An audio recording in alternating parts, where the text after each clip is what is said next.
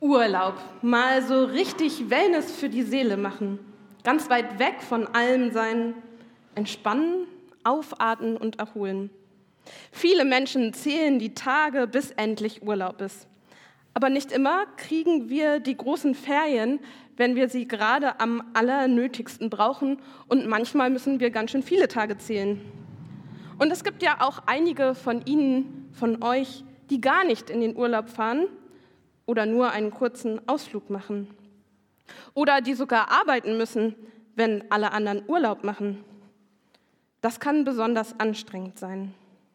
Darum brauchen wir auch Auszeiten mitten im Alltag. In der Bibel gibt es auch solche Auszeiten.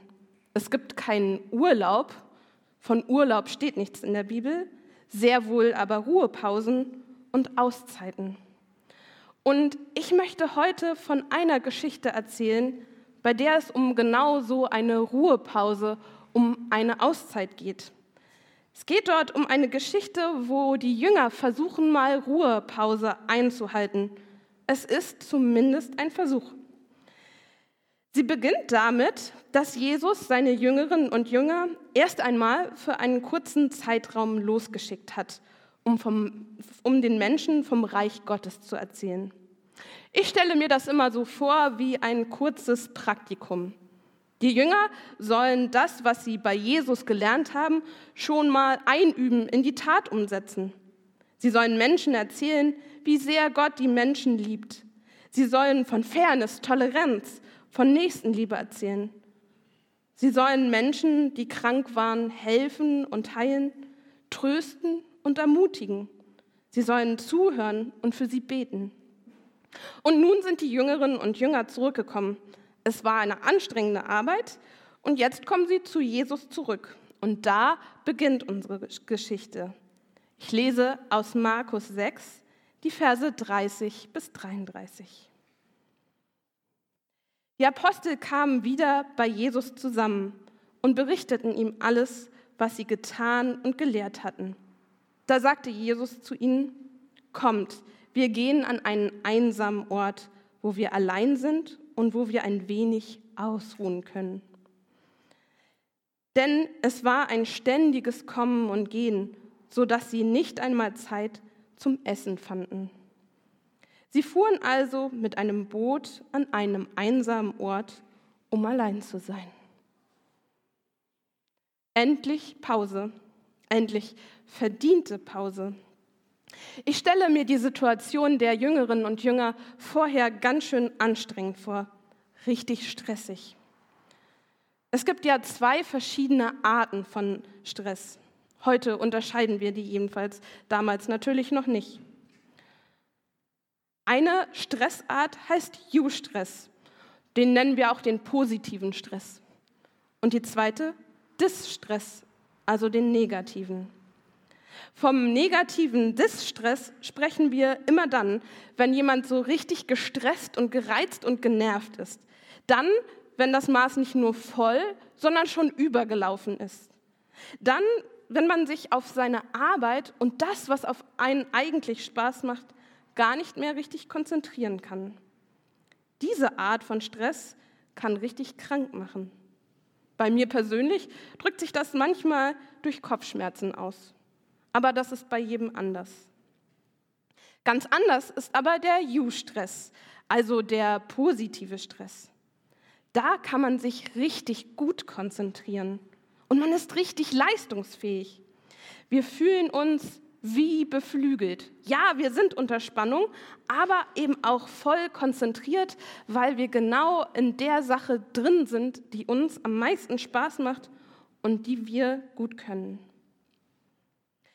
Ich stelle mir vor, dass es den Jüngerinnen und Jüngern genauso gegangen ist. Sie waren unterwegs mit den Menschen, sie haben viel erzählt vom Reich Gottes, sie haben ermutigt, getröstet, geholfen, gebetet und geheilt. Und nun wollen sie zurück zu Jesus kommen und ihm erzählen, was ihnen gelungen ist, aber auch was schiefgelaufen ist. Und dabei sammeln sich um sie herum eine ganze Menge andere Menschen. Es heißt hier, da ist ein ständiges Kommen und Gehen. Viele Leute wollen von ihnen wissen, was habt ihr erlebt? Was ist euch begegnet? Und die Jünger erzählen und erzählen und wieder helfen sie, ermutigen, trösten, beten, heilen. Und irgendwann wird alles zu viel. Und darum macht Jesus eine Unterbrechung. Er merkt, es wird zu viel und fordert sie darauf auf, wir machen jetzt mal gemeinsam eine Pause. Denn wer auf diesem Level vom You-Stress, in diesem Modus des Arbeitens immer drin bleibt, der merkt irgendwann, dass er sich überanstrengt. Und aus dem positiven Stress wird schleichend der Distress, schleichend die Überlastung.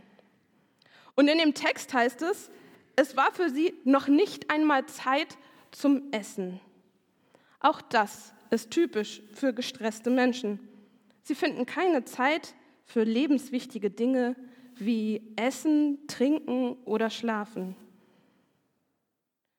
Jesus ist die Situation aufgefallen und er hat die Jünger dazu aufgefordert, eine Pause zu machen.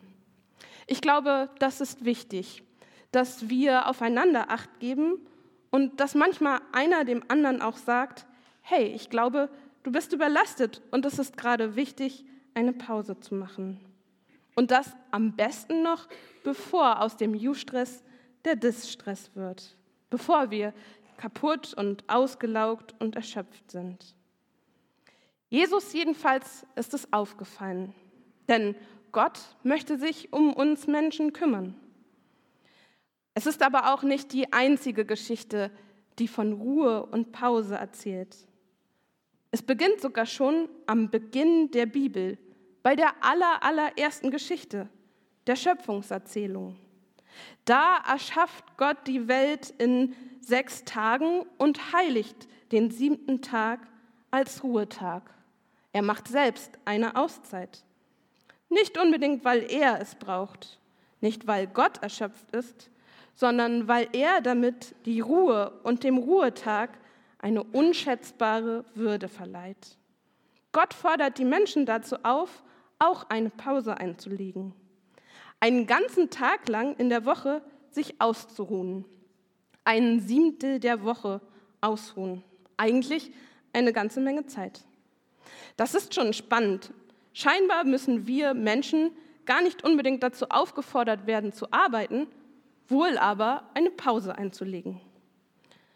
Und nach unserem Verständnis ist es ja eigentlich genau andersrum. Nach unserem Verständnis arbeiten wir erst und nach getaner Arbeit ruhen wir uns dann aus. In der Bibel aber fängt es genau andersrum an. Erst am siebten Tag kommt die Ruhepause. Denn am sechsten Tag wurden ja die Menschen erschaffen und am siebten Tag, das ist sozusagen ihr allererster Lebenstag. Und an diesem Tag sollen sie sich ausruhen.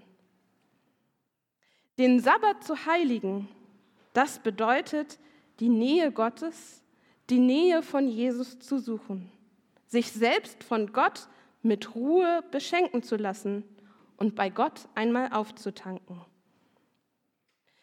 Gottes Nähe zu suchen kann dabei ganz unterschiedlich aussehen. Zum Beispiel hier im Gottesdienst gemeinsam fröhlich singen, beten oder Lobpreislieder hören. Aber auch mal einen schönen Spaziergang am Strand zu machen. Einen Moment lang ganz bewusst Pause zu machen. Einen Moment lang nur zu sein.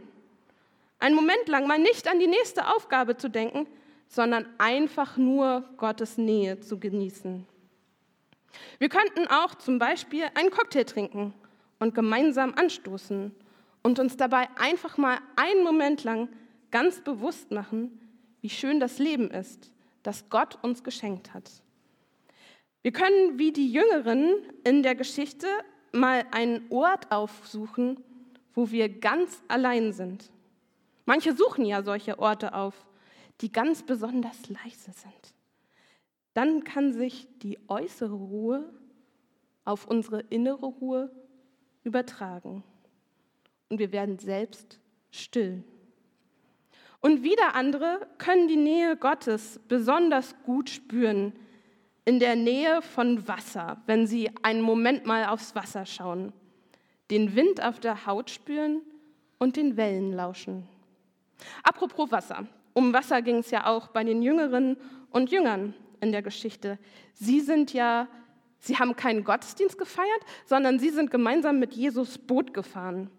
Sie saßen einfach einen Moment lang mit Jesus gemeinsam in einem Boot und sie waren unterwegs an diesem einsamen Ort.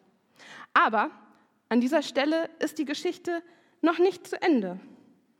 Ich lese weiter aus Markus 6, die Verse 32 und 33. Sie fuhren also mit einem Boot an einem einsamen Ort um allein zu sein. Aber man beobachtete sie bei der Abfahrt und vielen war klar, wohin sie wollten. Da kamen die Leute aus allen umliegenden Ortschaften angelaufen und waren so auf dem Landweg noch vor ihnen dort. Ach, es hätte doch so schön sein können. Mal einen ganzen Abend lang nichts tun, die Seele baumeln lassen und mit Jesus reden. Mehr nicht mal nicht für andere da sein müssen, nicht helfen müssen, sich nicht kümmern müssen, nicht tröstende und mitfühlende Worte finden, einfach nur in Gottes Nähe sein.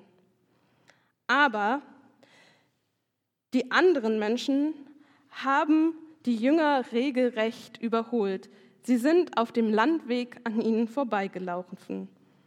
Und auch unser Urlaub ist oft schneller vorbei als gedacht.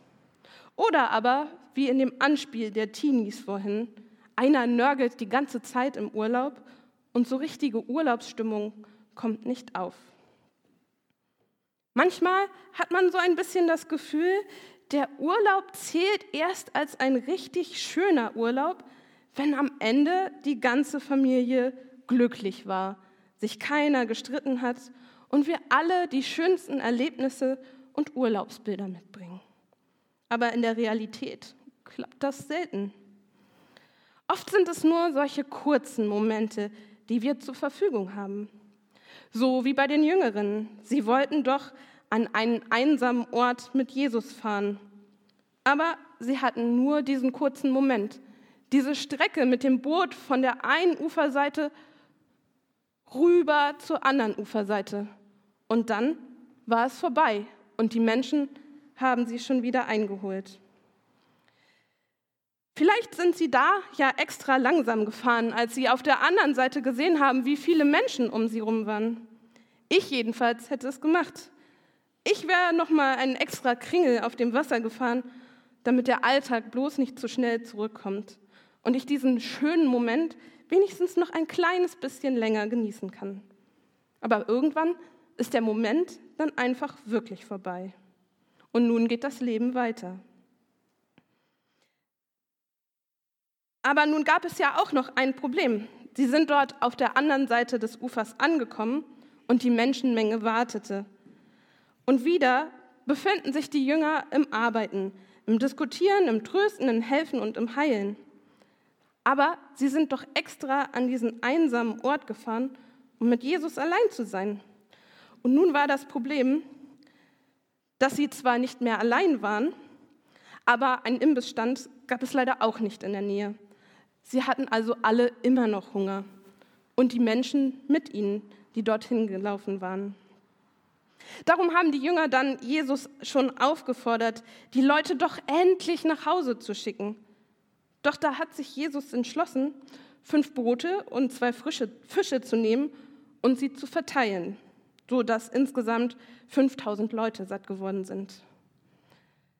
Das war dann die Geschichte, in der die Jünger nur einen ganz kurzen Moment mit Jesus allein hatten und in der sie trotzdem satt geworden sind.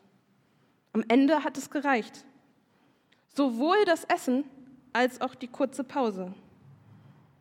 Und ich wünsche uns das, euch das, dass ihr euren, eure Auszeiten, die kurzen, genießen könnt. Ich wünsche das uns und euch dass wir dabei Gott in unserem Alltag entdecken, wenigstens für einen kurzen Moment. Und dass wir erleben, wenn Gott mit mir ist, kann ich mich ausruhen und werde satt. Amen.